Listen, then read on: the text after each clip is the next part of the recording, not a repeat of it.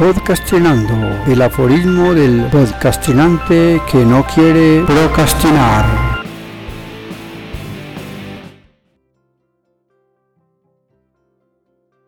Aforismo número 6. Buscas el placer en el dinero y los objetos, mas no te fijas que son ellos los que perturban tu camino a la libertad. Despertando. Algunas veces he escrito sobre esas tierras desérticas del Tolima. He estado allí y le he dedicado algunas palabras. Recuerdo esa historia que titulé 40 años un día. Conté que salía de las tierras del Tolima a muy tempranas horas de la mañana, antes del amanecer. Describí con lujo de detalles las formas tan ancestrales de preparar la comida y recoger el agua para el diario, que tomaban del mismísimo río Magdalena. Un agua cuyas afluentes mortecinas como el río Bogotá surtían su efecto, tiñéndolo de un color amarillento. La televisión, un electrodoméstico de color rojo empotrado sobre una caneca metálica de 55 galones, conectada a una batería de carro y una amarillenta nevera de petróleo, pintada a brocha gorda por el jefe de la casa. Salía lomo de mula hasta la carretera principal.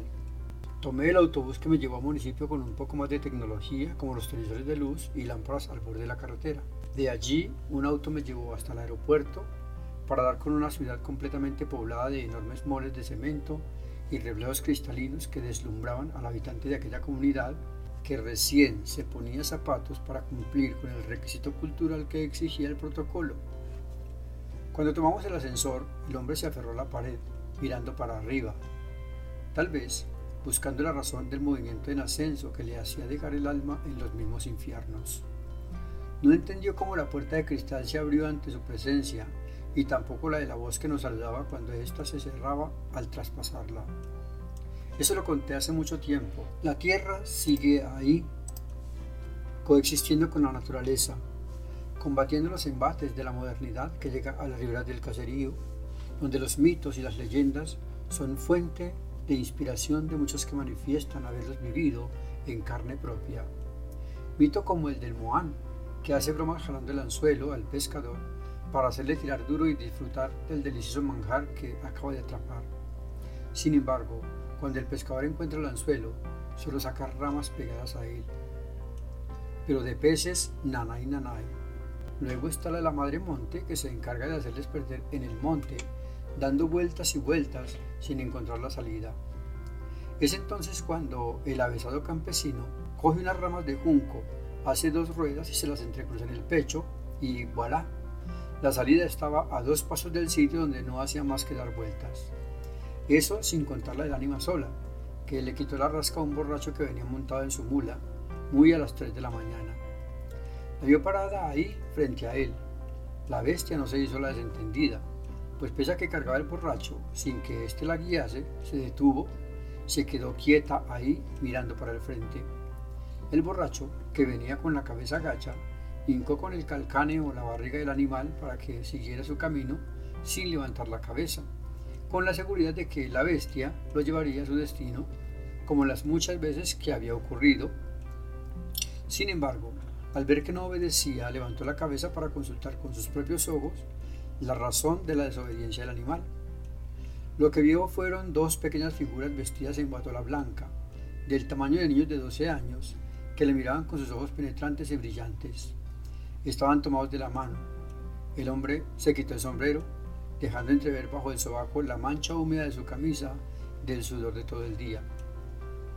Se lo puso en el pecho, lo pasó a su mano izquierda y con la derecha se persinó invocando el Ave María Purísima. Cuando terminó, las figuras desaparecieron. La bestia, sin esperar orden alguna, continuó su camino y el hombre, ya libre de la juma, no hacía más que mirar para todos lados, aporreando al animal con los pies para apurarle el paso. Pero ésta, acostumbrada ya a su andar cansino, no atendía las súplicas del recién enguayabado. Cuando llegó a casa, su esposa, acostumbrada a sentirlo llegar tumbando todo a su paso, se sorprendió al notar que cerraba la puerta como cuando llega de trabajar para acostarse a dormir, pidiendo agua caliente para sus pies. Por un momento reflexionó a ver si era el fin de semana o simplemente un final de jornada, pero la hora que marcaba el reloj las 3 y 33, le notificaba que estaba en lo cierto. Era la hora acostumbrada en que sonaban los muebles corridos y la mesa del comedor estremecida por el empuje del borracho. Cuando entró, se quitó las botas y le dijo a su esposa en un tono de voz tan calmado como cuando le dice las tareas que tendrá que ejecutar al día siguiente, cerrar el hueco que dejó la Catalina cuando se escapó para el corral del vecino, ir al pueblo a comprar la sal para los animales o incluso surtirse del cuajo para echarle a la leche. Pero sus palabras fueron muy otras. Me encontré con el ánima sola, le dijo. Ella, echada boca abajo con los brazos rodeando su cabeza, abrió los ojos. Pensó un rato y le contestó. ¿Qué? No le dijo tan siquiera que dejara de tomar, de gastarse la plata en trago con tantas necesidades que tenemos.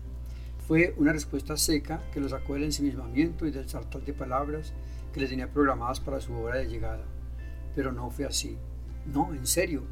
Eran dos figuras de niñitos, cogidos de la mano, me miraron y se fueron desapareciendo, como si el viento se las llevara. Bueno, entonces voy a seguir rezando para que esos niñitos la saquen de esa cantina, a ver si nos rinde un poco más la plata, dijo ella, sin tan siquiera moverse para ver si la persona con la que hablaba sí era su esposo. Pues le conocí la voz, pero no la forma como había llegado, en total sano juicio. El hombre se acostó, no sin antes echarse la bendición y decirle al Señor gracias por haberlo traído de nueva casa. Afuera, el caballo blanco, libre de monturas y herrajes, masticaba pasto como si nada hubiera pasado. Es esta la humildad que nos hace humanos. El dinero no compra la felicidad y sí quita tranquilidad. Hasta aquí, podcastinando. El aforismo del podcastinante que no quiere procrastinar.